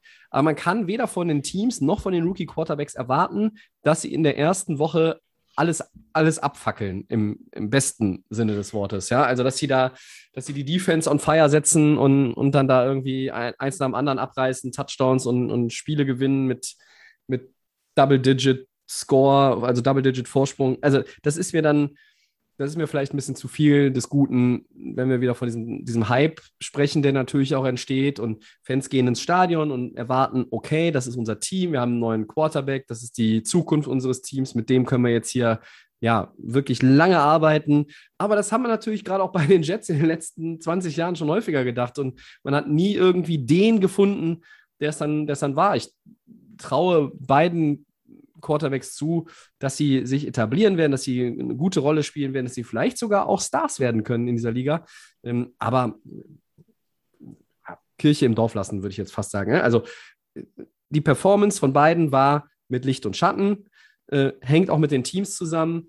Äh, Und die Gesamtperformances der Teams finde ich eher das, was erschreckend ist und nicht das, was die Rookie-Quarterbacks gemacht haben. Und den Rookie für 50 Mal werfen zu lassen im ersten Spiel, was Jacksonville gemacht hat, 51 Mal, glaube ich, ist vielleicht auch nicht die beste Strategie, um jemanden Auf in der Liga einzuführen. keinen Fall ist das die beste Strategie. Aber gut, wir werden äh, das in ein, zwei Wochen sicherlich aus einem anderen Blickwinkel beurteilen können. Dann, dann hat man ein bisschen mehr gesehen und pff, dann kann man das vielleicht ein bisschen besser schon einordnen. Äh, ich glaube, wir unterschreiben beide den Zettel, auf dem äh, draufsteht, das waren keine Katastrophendebüts, aber nee, viel, es, ne? viel ordentliche. Ja. Ja. Aber es kann besser werden, es muss besser werden und eigentlich könnte man auch fast sagen, es wird auf jeden Fall besser. Also äh, dafür, glaube ich, haben beide zu viel Talent. Mac Jones fand ich unterm Strich tatsächlich den besten. Ja, Christian, Gut. hast du noch was zu den Rookies, den Rookie-Quarterbacks oder wollen wir übergehen zum Two-Minute-Warning? Nee, gehen wir zum Two-Minute-Warning. Äh, dann würde ich dir den Vortritt lassen. Ja, gerne. Ähm, und ja, wir können heute hier in zwei Minuten, ihr kennt das, über ein Thema oder mehrere Themen unserer Wahl sprechen, egal was uns so einfällt. Und Christians zwei Minuten starten jetzt. Ja, Tobi, ich wollte ein bisschen über die Divisionen sprechen. Ich finde es ganz interessant, äh, am Anfang der Saison äh, mal dahin zu schauen. Man könnte jetzt denken, okay, wenn Teams 0-1 sind äh, oder 1-0, das sagt man nicht viel. Aber ich finde, man hatte schon einen Eindruck jetzt, ähm, was die, die stärkeren und schwächeren Divisionen vielleicht auch sind dieses Jahr. Also ich nehme mal ein paar Beispiele raus. Wir haben eben über die West gesprochen, da haben alle Teams gewonnen. Alle sind 1-0 und sie sind auch als starke Division eigentlich erwartet worden. Und äh, im Gegensatz in der NFC dann die North und eine Division, wo man vorher schon gesagt hat, äh, Detroit wird nicht gut sein, Chicago und Minnesota vielleicht Middle of the Pack und Green Bay als einziges Team äh, stark in der Saison. Äh, und die haben jetzt richtig stark äh, verloren, richtig ja, demotivierend verloren äh, und alle Teams sind 0-1. Also könnte da auch sein, dass da ein Team mit weniger äh, Siegen, als, als man jetzt vielleicht gedacht hätte. Da kann man vielleicht auch mit, mit zehn Siegen die Division ganz in Ruhe gewinnen und dann in die Playoffs einziehen. Äh, Genauso die East, auch eine Division, die ja als eher schwach angesehen wird. Äh, da haben nur die Eagles gewonnen, gerade die Eagles, die eigentlich auch äh, nicht so ähm, mh, viel ja, mh, Möglichkeiten diese Saison nachgesagt wird. Eigentlich mit ihrem Team, wo ja eher Dallas und Washington stärker sind, aber drei Teams mit Niederlagen, die Giants auch wieder verloren, wie man es eigentlich schon erwarten konnte, auch gegen ein Denver-Team, was nicht überraschend, äh, überragend war. Ähm, also da äh, drei Niederlagen in der Division schon äh, kassiert. Und auch in der ähm, AFC ist es ganz interessant. Äh, die West, äh, wo Kansas City drin ist, wo die Chargers drin sind, äh, mit vier Siegen, auch, auch die Raiders im äh, Monday Night Game gewonnen und Denver, also da auch eine, eine Division, die komplett erstmal ihr äh, erstes Spiel alle gewonnen haben. Und ein Beispiel noch für eine schwache äh, Division aus. Jacksonville verliert, Colts verlieren, Tennessee äh, verliert das Auftaktspiel und da ist äh, Houston eine Mannschaft mit einem Sieg dabei, die aber auch noch einiges die Saison verlieren werden. Also auch die South vielleicht eine eher schwächere äh, Division, wo am Ende, ja, wenn es nicht Tennessee ist, vielleicht auch ein Team äh, wie Jacksonville oder vielleicht sogar Houston natürlich äh, mit, mit acht, neun Siegen in die Playoffs kommen kann. Ja, die Verteilung ist mir auch aufgefallen und ähm, ich bin bei, der NFC East, muss man ja sagen, habe ich also generell mit Blick auf die Stärke der Gesamtdivision eigentlich gar keine Erwartungen. Und ähm, die sind durch, durch ein, zwei personelle Entwicklungen jetzt sind die Erwartungen bei mir noch ein bisschen runtergegangen. Ähm, kommen auch nachher nochmal zu, aber die, ja, ich, ich finde schon, dass, dass, man, dass man jetzt auch nicht zu viel da hineininterpretieren Nein. sollte aus, aus dem, was wir in der ersten Woche gesehen haben. Also ich sehe ähm, nach wie vor Green Bay Packers als klaren Divisionssieger. Ähm, ich sehe äh, auch nach wie vor irgendwie Tennessee eigentlich als den Top-Favoriten in der South, in der AFC. Also, ähm, aber ähm, wenn du so ein Spiel verlierst in Woche 1, egal auf welche Art und Weise, dann ist das ja erstmal auch so ein, so ein Warnschuss. Und ähm, vielleicht ist es dieses Jahr dann auch für diese Teams, die du, m, wo du vom Start weg vielleicht mit 4, 5, 6, 7, 8, 0 erwartet hättest, ist es auch ganz gut, dass du den früh bekommst. Ähm, und du dann sagen kannst, hey, wir haben dieses Jahr ein Spiel mehr, um das zu, zu reparieren. Das macht schon einen Unterschied. Ähm, wir werden erst natürlich in ein, zwei Jahren sehen, was das eigentlich bedeutet, ne? mit diesen 17 Spielen im Ja. Verhältnis, wenn man sich da so ein bisschen dran gewöhnt hat. Ja, Ich, ich finde halt nur, dass wenn in der Division schon andere Teams viele Niederlagen kassiert haben, und du siehst, äh, alle starten 0-1, hast du zumindest in der Division ja erstmal nichts verloren. Ne? Und du musst halt nur, dein, nur deine Division gewinnen, um in die Playoffs zu kommen. Wir haben es letztes Jahr gesehen mit Washington. Ist nach wie vor so, ja. ja oder äh, in den, schon in der Vergangenheit mit Seattle und mit anderen Teams. Du musst nur deine Division gewinnen, das reicht erstmal. Und dann kommst du zumindest in die Playoffs. Mhm. Ja, Tobi, du. Dann bin ich bereit und zähle mich selber ein. Meine zwei Minuten starten jetzt. Ja, ich möchte über etwas reden, ähm, wo ich jetzt auch noch mal, ich habe es im Vorfeld natürlich schon der Saison mitbekommen, dass es diese Möglichkeit gibt, ähm, gerade für die Game Pass-Zuschauer, da kann ich das nur empfehlen. Und äh, der Piper hat mich jetzt auch noch mal darauf aufmerksam gemacht. Deshalb habe ich mir heute Nachmittag noch mal die ersten Minuten dieser Übertragung reingezogen. Peyton und Eli Manning machen ja einen alternativen Kommentar für Monday Night Football. Ja, ähm, das Spiel, was die ähm, Las Vegas Raiders gegen die Baltimore Ravens in Overtime gewonnen haben, also 1 zu 0 für John Gruden, den 100 Trillionen Dollar Mann. Ähm, und ich habe mir da nur mal den Anfang jetzt nochmal reingezogen. Peyton und Eli, das ist fantastische Unterhaltung. Ähm, ich habe auch nochmal was gelesen heute. Es wurde viel, viel gelobt, aber es wurde auch gesagt, sie hätten sogar noch Luft nach oben. Es geht von persönlichen Stories, wirklich, wirklich persönlichen Stories aus der Kindheit und Jugend zu so lustigen Sequenzen und wie sie das schon angefangen haben, das war einfach ein Riesending, die ersten Minuten.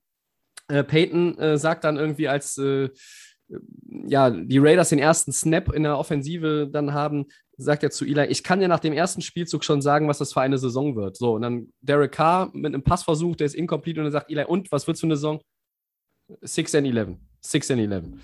Das ist halt einfach, das fand ich einfach großartig. Und dann setzt sich äh, Peyton eine, eine Raiders-Mütze auf und ein Headset und macht quasi John Gruden und Eli macht Derek Carr und dann kommt irgendwie dieser Spielzug, den er ansagt und sagt, John Gruden macht jetzt das, ich mache euch das mal vor. Und dann schlüpft er quasi in die Rolle von John Gruden und also ich kann das nur empfehlen, zieht euch das nochmal noch rein. Zumindest nur diese ersten 10, 15 Minuten sind einfach schon fantastisch. Ähm, das ist wirklich, ja, macht richtig Bock.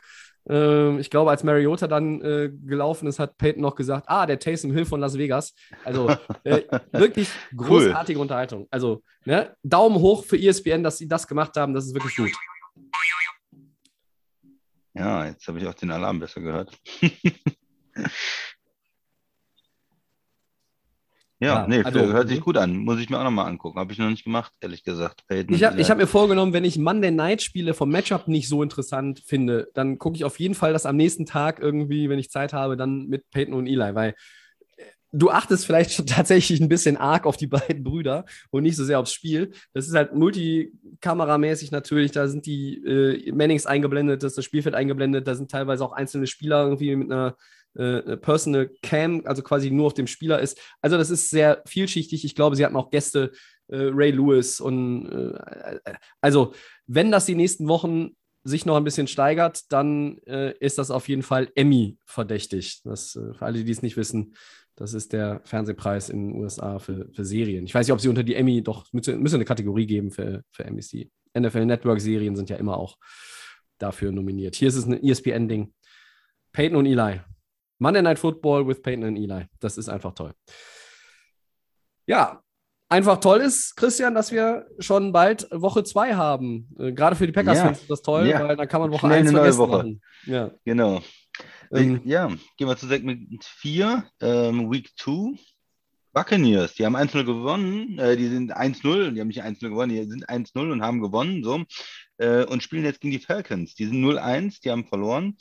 Äh, der Champion einen gelungenen Start. Wie überzeugt, äh, überzeugend war Tampa gegen Dallas und kann Atlanta gegen, nach der Auftaktniederlage gegen die Eagles in dem Spiel jetzt eine Überraschung schaffen, Tobi? Wie siehst du das? Ich fange mal mit Atlanta an. Nein. Hm. äh, ganz klar nein. Wenn du 6 zu 32 zu Hause gegen die Philadelphia Eagles verlierst, dann rieche Ouch. ich, dann rieche ich den 50 Burger für Brady und Co. Ja, ich rieche 50 Punkte der Buccaneers. Das ist, das ist meine Bold Prediction für Woche 2. Und wahrscheinlich kommt es ganz anders und Atlanta macht das Spiel eng und keine Ahnung. Aber nein, also ich glaube, die kriegen auf gut Deutsch gesagt den Arsch versohlt. Äh, Atlanta war einfach schlecht. Ich weiß gar nicht, was ich dazu sagen soll. Also, was war schlechter? Die Gesamtperformance äh, der Packers oder der Falcons? Also, tat sich nicht viel. Ja, so schlecht waren die. Ähm, zu Tampa Bay. Also, erstmal haben die vier Turnover gehabt und 450 Yards den Cowboys gegeben. Dallas hat eine gute Offense.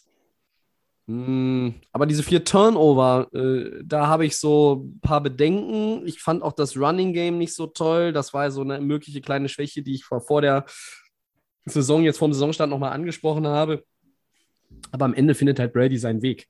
Äh, und wenn dann Mike Evans kein ja, dauerhaft eingebundenes Mitglied dieser Passing-Offense ist, du aber trotzdem alles irgendwie noch regeln kannst, dann zeigt es ja nur, was du für eine Qualität dahinter hast. Ne? Mit Godwin, mit ja. Gronk, mit den anderen Tight Ends, äh, Antonio Brown. mit Receivern aus dem äh, Backfield, mit Antonio Brown, der hat ein richtig gutes Spiel gemacht. Und ähm, für mich ist ja Tom Brady scheinbar auch der einzige Mensch auf diesem Planeten, der Antonio Brown irgendwie kontrollieren kann. Ne? Also der, ich weiß nicht, ja. was er dem für eine, hat er dem irgendwas von seinem Essen gegeben, hat, hat Giselle irgendwie den in Hypnose versetzt. Also Antonio Brown, wenn der in der Nähe von Tom Brady ist, ist der, benimmt er sich wie ein normaler Footballspieler.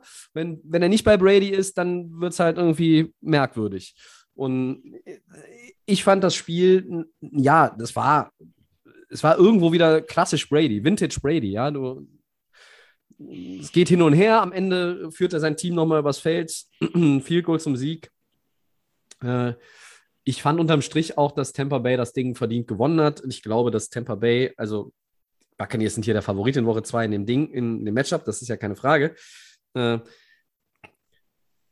ich möchte aber irgendwie eine Weiterentwicklung sehen von Woche 1.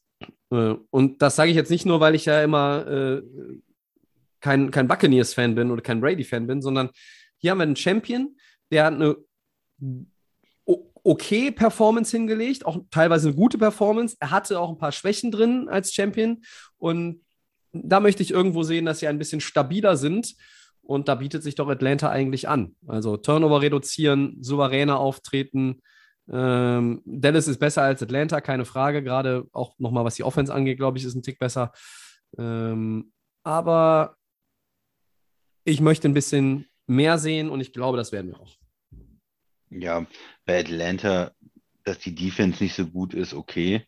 Aber man hat ja für die Offense äh, mehr Hoffnung gehabt, irgendwo in diesem ersten Spiel.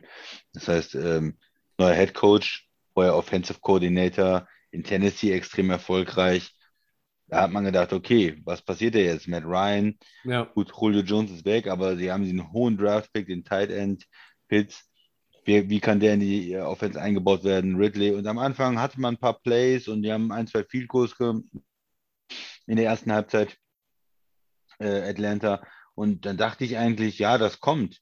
Und dann irgendwie ist dieses Spiel auch komplett aus der, aus der Kontrolle der Falcons gegangen und hinterher hatte man äh, das Gefühl, die können nichts. Die, die, die sind einfach gegen die Eagles total überfordert. Und das ist natürlich ein schlechtes Zeichen. Weil das war ja eigentlich ein eingeplanter Sieg, oder?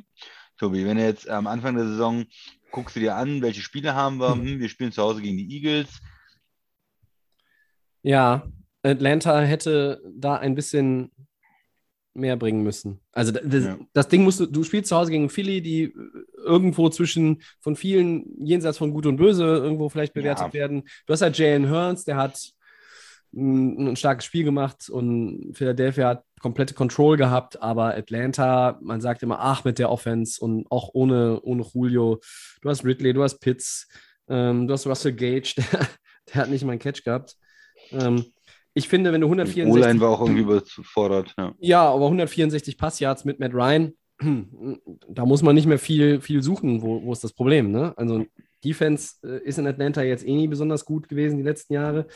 Ähm, ja, boah. Also, das war ja auch ein Spiel, wahnsinnig viele Strafen, ne? Ja. Entschuldigung, ich muss mich mal räuspern. Ähm, 26 Penalties insgesamt. Ähm, ja, aber weiß nicht, wenn der Gegner 14 hat und, und du machst nur 6, 6 Punkte. Ich weiß gar nicht, wo ich anfangen soll. Also, das ist einfach eine richtig schlechte Performance. Ja. Und bei Tampa vielleicht nochmal dazu, dass, das war ja ein richtig schönes Spiel auch äh, gegen, gegen Dallas, da das äh, Saisonauftakt, äh, Donnerstagsabend, äh, Donnerstagsnacht. Und Dallas, äh, Prescott sei ja trotz der guten Bucks Defense, hat er ja was hingezaubert, ja. Und er hat ja auch unter Druck in der O-Line äh, viel gemacht. Und äh, es war ja eigentlich für die Dallas-Fans, hey, wir haben eine, eine richtig gute Offense, war ja eigentlich mh, ein gutes Gefühl, wie die da rausgehen, glaube ich. Gegen den Champ, okay, du hast knapp verloren am Ende gegen Brady, aber unsere Offense kann was, auch gegen starken Gegner und äh, Deck ist back, ja. Äh, er ja. ist äh, wieder fit einigermaßen, auch wenn es vielleicht nicht 100 Prozent, aber fit genug und er kann auch unter Druck ein richtig gutes Spiel machen. Und äh, das gibt, glaube ich, den Cowboys-Fans Hoffnung, zeigt aber auch Temper, die haben nicht gegen ein schlechtes Team, sondern gegen ein Team, was sich in der Offense ganz gut verkauft hat, haben sich ein bisschen schwer gemacht. Und ich glaube, das ist das, was du meinst mit, sie können sich noch steigern mit den Turnovern. Wenn man natürlich da ähm, Chris Goodwin war es, der, der kurz vor der Endzone dann einen Fumble hatte. Wenn du dann einen Touchdown machst, ist das Spiel vorbei. So, mhm. dann äh, hast du gewonnen und dann gibt es auch gar keine, wird es nicht mehr knapp und dann braucht auch keiner ähm, da ja am Ende noch äh, heldenhaft äh, das Team zum Field Goal führen. Und ja, also alles andere als ein souveräner Sieg äh, für Tampa wäre, glaube ich, eine Überraschung. Ich glaube, Atlanta braucht länger. Wenn es jetzt im, im, ersten Spiel nicht funktioniert und die Offense überhaupt nicht funktioniert, dann funktioniert es gegen Tampa im zweiten Spiel besser, die eine gute Defense haben. Sorry, sehe ich irgendwie nicht. Mhm. Also. Ich glaube, also für mich ist das auch jetzt der Test für die, für die Buccaneers Defense. Ne? Dallas ist gut, äh, Atlanta ist, gehört auch nicht zu den schlechtesten Offenses in der Liga, auch wenn sie nicht auf dem Dallas-Niveau sind äh, wenn, wenn Tampa Bay jetzt auch da Schwierigkeiten hat, dann ist, ist tatsächlich das eingetreten, was ich so ein bisschen als Ansatzpunkt habe. Laufspiel, Defense. Ist das beides so gut wie in den Playoffs? Ähm, ich glaube, in der Regular Season ist das nicht das Entscheidende, weil Tampa Bay wird die Spiele auch anders gewinnen können. Trotzdem ist es dann vielleicht ein Wink. Also muss man mal schauen.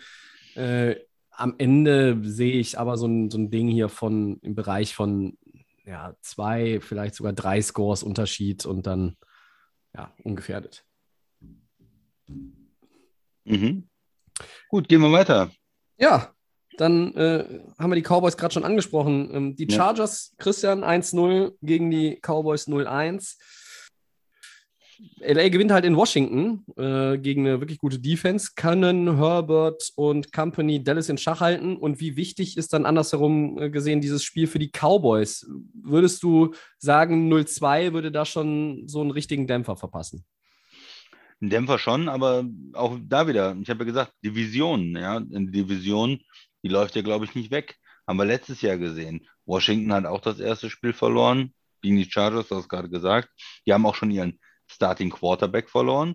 Da hatte ich ja vor der Saison gesagt, wie weit kommt man denn mit dem Mann? Wann wird er ausfallen? In Woche 1, Tobi.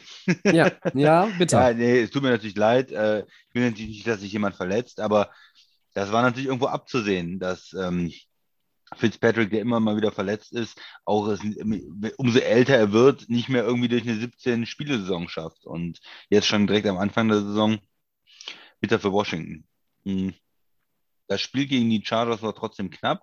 Die Chargers haben es gut gemacht am Ende. Auch gegen die Defense war ich beeindruckt ähm, von Herbert, wie er dann noch Pässe im, im vierten Quarter, wenn es darum ging, oh, ge geben die den Ball zurück. Nein, er hat dann äh, First Downs geholt und die Zeit runtergespielt und viele gute Entscheidungen getroffen. Also ich war von seinem Spiel, obwohl das jetzt nicht ein Feuerwerk war an, an, ähm, an Punkten gegen Washington, trotzdem hat mir das gut gefallen, weil das, glaube ich, eine wichtige Entwicklung ist, auch bei dem Quarterback, ja, diese, dieses Verständnis zu haben, was brauche ich an, an First Downs, wie viel Risiko gehe ich ähm, und wie kann ich so Spiele nach Hause bringen dann. Ne? Ja, und, und Dallas, ja, wie gesagt, den läuft die Division nicht weg. Niederlage ist schlecht, aber trotzdem ist man dann nicht raus in der Division. Und äh, für die Chargers wäre es natürlich schön, zwei Siege zum ähm, Start. Sie müssen sich jetzt umstellen. Erstes Spiel, starke Defense, eine Offense, die ja. sie im Griff haben. Auf die jetzt ist es andersrum. Jetzt muss äh, Herbert dann ja quasi dieses typische, ja, mit, mit Dak Prescott dann sich duellieren mit dem anderen guten Quarterback. Die Offense werden beide punkten. Es äh, wird wahrscheinlich ein Shootout sein irgendwo. Ja. Also man muss, man muss viele Punkte aufs Board bringen. Man muss, glaube ich, gegen Dallas 30 scoren als Chargers, sonst wird es schwer. Ja, das, äh, ich erwarte auch ein Shootout auf jeden Fall.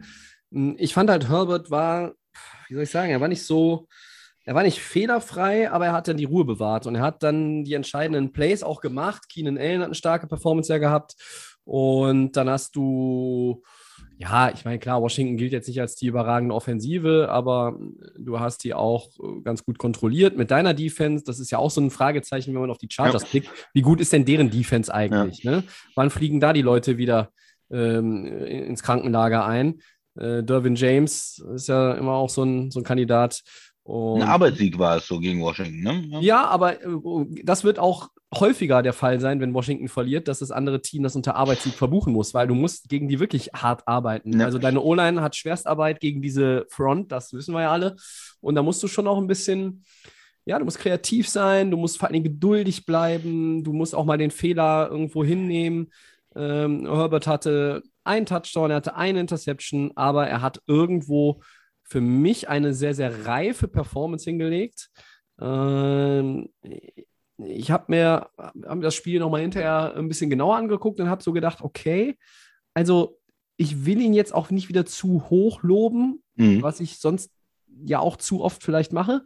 Aber ich finde dann schon, wenn man sich anguckt, was Washington für eine Defense da auf den Rasen stellt, wie er dann auswärts da auch die Ruhe behält und sein Team zum Sieg führt, das ist schon mal auch wieder ein, so, ein, so ein Punkt, den man, den man ihm auf die Karte schreiben muss, ne? wo man sagt, okay, letztes Jahr hier Rookie of the Year und ähm, schon wirklich gute Ansätze, nur halt eben nicht die Spiele im vierten Quarter zu Ende gebracht, was auch an dem Coaching lag natürlich. Und jetzt, ja, das ist auch so, das ist auch ein Teil des Entwicklungsprozesses, der irgendwo dazugehört. Ähm, auf der anderen Seite sehe ich die Cowboys und ja, ich glaube auch, dass ein 0-2 jetzt in der Division noch nicht äh, ein allzu großes ja, Problem wäre. Ich glaube auch so intern. Ich glaube, diese, diese Niederlage gegen Tampa, gegen den Champion, du hast ganz gut gespielt, die wird jetzt nicht, die fühlt sich nicht so schlecht an, glaube ich, in der das jetzt im Moment erstmal. Ja, aber 0-2, Christian, wäre 0-2 und es ist Dallas. Ja, es ist Dallas. Ja. Da ist, das ist der FC Hollywood des, der NFL. Da musst du musst halt schon überlegen, da fängt dann schon wieder an, nicht der Baum zu brennen, aber ähm, so ein bisschen steigt schon Rauch auf dann. Und ja. Wer ist denn in dem Spiel dein Favorit? Tja, ich sag, ich sag mal, die Cowboys gewinnen. Ich bin so ein bisschen bei den Chargers, weil sie zu Hause spielen. Aber hm, ja. Prescott dann irgendwie 0-2 da irgendwie in die Saison startet, sehe ich auch noch nicht. Naja. Schwierig, schwierig, schwierig. Gucken, wie schwierig das nächste Spiel ist. Ja, vielleicht noch, weil du sagst, die spielen zu Hause. Ja. Wenig, ähm, so diesen Heimvorteil habe ich auch noch nicht gesehen. Ne? Viele Teams, die auch zu Hause verloren haben, auch Favoriten ja. in, in Woche 1. Merkwürdig, wenn man sich überlegt, dass da die Home-Crowd auch eigentlich zurück ist. Ne? Ja, wo man jetzt denkt, boah, das ist nochmal ein richtiger Unterschied. Äh, letztes Jahr vor, vor leeren Rängen oder nur ganz wenig Fans und, und die O-Line ist, für die ist es ja schon schwer, schwieriger auswärts zu spielen. Um, ähm, aber hat man noch nicht so gesehen. Ne? Also als Beispiel die Bills äh, mit, ne, mit einem guten Heimvorteil normalerweise, die zu Hause verlieren, die Titans, die zu Hause verlieren. Und ja, das äh, Washington haben wir jetzt gesagt, die zu Hause verlieren. Gut, die haben jetzt ja. vielleicht nicht so den, nicht so den Heimvorteil in Washington. New England hat auch vor, zu Hause verloren. New England verliert gegen Miami, ja. Also da mhm. waren schon einige dabei. Ja. Aber gut, ja. Sollen wir noch mal einen weitergehen? Gerne. Das Spiel von Woche 2. Ravens gegen die Chiefs, AFC Battle. Ähm, zweites Spiel. Zweiter schwerer Gegner für Kansas City. Ne? Wie, wie hast du mal Holmes gesehen gegen die Browns? Spannendes Spiel gegen Cleveland und Baltimore nach der Niederlage gegen die äh, Vegas Raiders ähm, ja, sind die jetzt in der Lage, irgendwie gegen Kansas City was zu reißen, Tobi? Ja, das glaube ich jetzt eher auch nicht. Ne? Äh, ich fange mal damit an, dass Lamar Jackson dreimal gegen Mahomes gespielt hat und er hat dreimal verloren. Und ich sehe nicht, warum das jetzt anders werden sollte, auch wenn Baltimore zu Hause spielt. Ich fand erstmal, dass Kansas City einen recht holprigen Start hatte, was an einem sehr, sehr guten Cleveland Browns Team lag, wie ich fand, die äh, viele gute Sachen gemacht haben, mit Trickspielzügen, mit guten Passplays von Baker Mayfield, mit äh, natürlich Nick Chubb und auch mit Kareem Hunt äh, und auch einigen guten Aktionen in, in, ihrer Defense, wie ich fand. Und mh, mm, für Kansas City war es ein erst einmal undankbarer Gegner zum Start, aber es war dann auch direkt ein Härtetest, wo du halt selber erkennen kannst, an welchen Stellschrauben du noch zu drehen hast. Und ähm, im Endeffekt ist es ja so, Mahomes ist zu Beginn noch nicht im Rhythmus. Ich verbuche das dann unter Preseason hast du nicht gespielt. Und, ne? Erweiterte Preseason sozusagen. Ja, du, musst ja so ein bisschen dich noch eingrooven. Das äh, hätte ich zum Beispiel auch bei Teams wie den Rams erwartet. Ähm, und und da, da war das überhaupt gar nicht nötig. Ähm, war auch ein anderer, anderer Gegner vielleicht, ja. Wobei natürlich die Bears Defense auch als eine der besseren gilt. Aber hier ähm, habe ich erstmal viele Props für Cleveland. Die können sich davon nichts kaufen, weil sie das Ding verloren haben.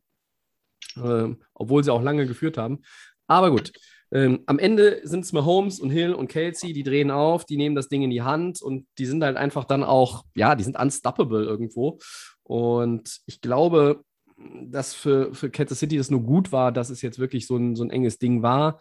Äh, ich kann mir nicht vorstellen, dass Baltimore ihn wirklich ein Bein stellt, gerade auch, weil Baltimore ja einige Unzulänglichkeiten auch offenbart hat jetzt im Spiel gegen die Raiders. Du warst irgendwie vorn, dann geht es in die Overtime, dann hast du nochmal irgendwie einen Turnover in der Overtime. Oh, die sahen nicht so wirklich stabil aus. Ich glaube, John Harbour hat da noch eine Menge, eine Menge zu tun. Und, und im Endeffekt sehe ich hier keinen, gut, also ich weiß nicht, ob jeder von irgendwie einem Upset sprechen würde. Ne? Baltimore gegen Kansas City sind zwei Top-Teams auf dem Papier. Ähm, aber für mich Kansas City klarer Favorit und die werden das Ding auch rocken. Ja, Baltimore, ich möchte da noch mal was zu sagen. Und das ist ein Team, wo schon der, ja, so ein Schatten über, über die gefallen ist vor der Saison. Ähm, Verletzung, Running Back, Dobbins, out for season. Dann Peters, out for season. Äh, schwer verletzt und ähm, Edwards ja auch äh, ausgeschieden. Und das ist dann schon wo man ein bisschen das Gefühl hat, ist das äh, wie bei den 49ers letztes Jahr dann so ein Team, was einfach so viel Verletzungspech hat, ja, was irgendwie schwer zu kompensieren ist. Erstes Saisonspiel, nicht gut, nicht schlecht gegen die Raiders, aber dann irgendwie verloren, hast es gerade angesprochen, mit einem Turnover am Ende. Und ähm, jetzt als zweites Spiel Kansas City ist schon ekelhaft, oder? Wenn ihr jetzt als Baltimore Coach oder als Fan jetzt sagt, okay, und jetzt spielen wir gegen Kansas City, erst die Spieler, die wir verlieren, eine unglückliche Niederlage gegen die Raiders. Jetzt müssen wir daran. Und ja, klar, Kansas City ist insgesamt das bessere Team. Ich habe ja viel über Baltimore immer positiv gesprochen ähm, in den letzten Jahren auch. Ich bin ja irgendwo so auch ein Fan von der, von der Defense und ähm, tut ein bisschen weh, aber ich habe das Gefühl, das Momentum oder auch so die, die ganze Situation sieht schlecht aus. Und äh, wenn sie das Spiel gegen Kansas City verlieren, Steelers sahen äh, gut aus, haben gegen die Bills gewonnen. Cleveland sahen gegen Kansas City, du hast gerade gesagt, die haben es ihnen schwer gemacht. Hm, dann wird es vielleicht doch ein bisschen schwieriger als gedacht für Baltimore auch Richtung Playoffs zu gucken mit diesen Verletzungen und wenn man da 0-2 ist am Anfang. Ja, also Baltimore mache ich mir ein bisschen Sorgen, ehrlich gesagt, im Moment. Ja, da spricht nicht viel, viel für, dass sie so einen, so einen wirklich positiven Vibe jetzt auch da reinkriegen. Ne? Also danach wird der Schedule auch ein bisschen angenehmer. Aber es ist ja letztlich nur Kansas City, was jetzt erstmal hier auch im, im Raum steht äh, als, als Problem. Weil ja. die Raiders galten jetzt nicht unbedingt als ein Team, was unüberwindbar war, aber ja. die haben äh, im jetzt ersten Spiel in ihrem neuen Stadion mit äh, quasi voller Hütte, konnten sie jetzt da mal ein bisschen, ja, konnten sie auch mal zeigen, ähm, dass sie vielleicht ein Team sind, was jetzt nicht irgendwo ganz unten rumkrebst, sondern dass halt auch mal nicht nur das eine oder andere. Gut ist. Ja, das auch mal irgendwo. Also ich glaube, die Raiders sind halt so ein Team. Ja, wo haben wir sie einsortiert? Bei den Außenseitern? Mhm. Ja, hm, weiß nicht. Vielleicht doch eher ein Middle of the Pack Team. Also, aber zurück zu Baltimore. Ich, Lama Jackson, wann, wo, wo ist die Chemie und, und diese Konstanz im Passing Game mit Marquise Brown, mit, mit neuen Leuten? Ähm, was machst du jetzt auf Running Back? Du hast einen Haufen erfahrener Leute im Practice Squad, aber wann sind die soweit? Was ist mit Devonta Freeman? Was ist mit Le'Veon Bell? Kann irgendeiner da wirklich auch im, An springen, im, ne? Ansatz ne? irgendwo, genau, in die Bresche springen. Und, und, Peters ist nicht zu ersetzen. Sie werden ihren Style in der Defense deswegen aber nicht verändern. Das heißt weiterhin Attacke, Attacke, Attacke. Das ist ihr Stil. Den werden sie beibehalten ähm, mit Attacke, Attacke, Attacke wirst du gegen Kansas City, aber glaube ich jetzt auch auf Dauer nicht so viel ausrichten können, weil dafür ist einfach ähm, Mahomes zu gut und ich sehe das einfach nicht, dass Kansas City dieses Spiel verliert. Und ähm, für Kansas City, die am Anfang in Woche 1 gegen Cleveland, wie ich eben schon sagte, ein bisschen, ja, die kam ein bisschen hölzern daher, aber das hat sich dann gegeben und dann wirft Mahomes irgendwie aus der Hüfte gegen die Laufrichtung 75 Yard Bombe übers Feld. Also äh, das ist ja, das ist ja abartig äh, aus der irgendwie Sidearm Wurf und äh, was da nicht alles wieder dabei war. Ähm, und, und das ist etwas, was was der Kollege Hansen ja auch gesagt hat. Man stellt sich das mal vor. Patrick Mahomes kann noch besser werden. Und vielleicht sehen wir das dieses Jahr. Und ähm, vielleicht sind die Ravens jetzt auch schon in Woche zwei die ersten, die das über 60 Minuten zu spüren bekommen und nicht wie die Browns über, naja, sagen wir mal, 35. Mhm. Ja, aber vielleicht äh, ist es auch andersrum, dass wir nächste Woche dann über Baltimore reden und über Lamar Jackson das ist eher ein Riesenspiel. Also ich glaube, sie, sie, brauchen ein Riesenspiel von Lamar Jackson, um zu gewinnen. Ne? Er muss, ähm, muss dagegenhalten als Quarterback. Er muss, wenn nicht über den Pass, dann auch über den Lauf vielleicht äh, zwei, zwei Touchdowns äh, einstreuen oder so, um einfach da mit, mit der Offense gegenzuhalten. Ne? ich, also Baltimore hat ja die bessere Defense. Also Kansas City's Defense, die, die haben Playmaker und die können Turnover kreieren, aber die sind nicht prädestiniert dafür, irgendwo im Schnitt bei unter 20 Punkten in der Saison zu landen.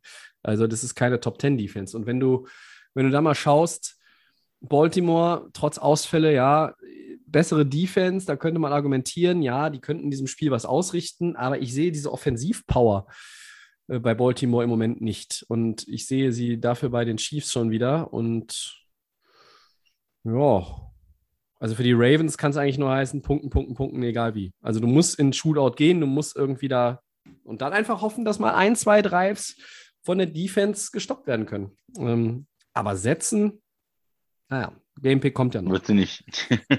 Gamepick kommt noch. Ja. Hast du noch was okay. zu dem Spiel? Nö, Nee. Lass, lass weitergehen. Four Downs. Four Downs. Dann Ihr Turn. So, ja. ja. Die ersten Stars sind schon wieder verletzt, unter anderem Lions Cornerback Jeff Okuda und Washington Quarterback Ryan Fitzpatrick. Ähm, also äh, 49ers Cornerback Jason Verrett. Welcher Auswahl ist der bedeutendste, Tobi? Der Mostert haben wir auch noch angesprochen. Äh, Kai Beckton, der Left Tackle der Jets, fällt auch ein paar Wochen aus. Ja. Zum Glück nur, muss man sagen. Ja, war, das sah auch sah schlimmer mehr aus. aus ne? Ne? Ja. Ähm, am bedeutendsten ist sportlich tatsächlich, auch wenn er ja kein Elite-Quarterback ist, Fitzpatrick aus meiner Sicht, weil er halt ein Quarterback ist.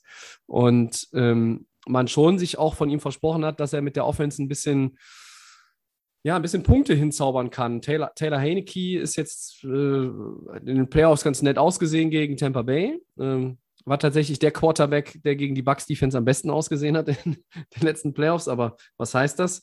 Äh, rein menschlich würde ich aber sagen, ist es Verrett. Der Mann hat ja Verletzungspech. Das ist ja, ist ja irre. Kann man gar nicht glauben. Der fällt schon so oft länger ausgefallen und ja, aber das, so ist es halt. Wir reden da jedes Jahr drüber. Wir machen das aber auch jetzt gar nicht mehr groß zu einer Headline, weil das gehört leider einfach auch zum, zum Football dazu in der NFL.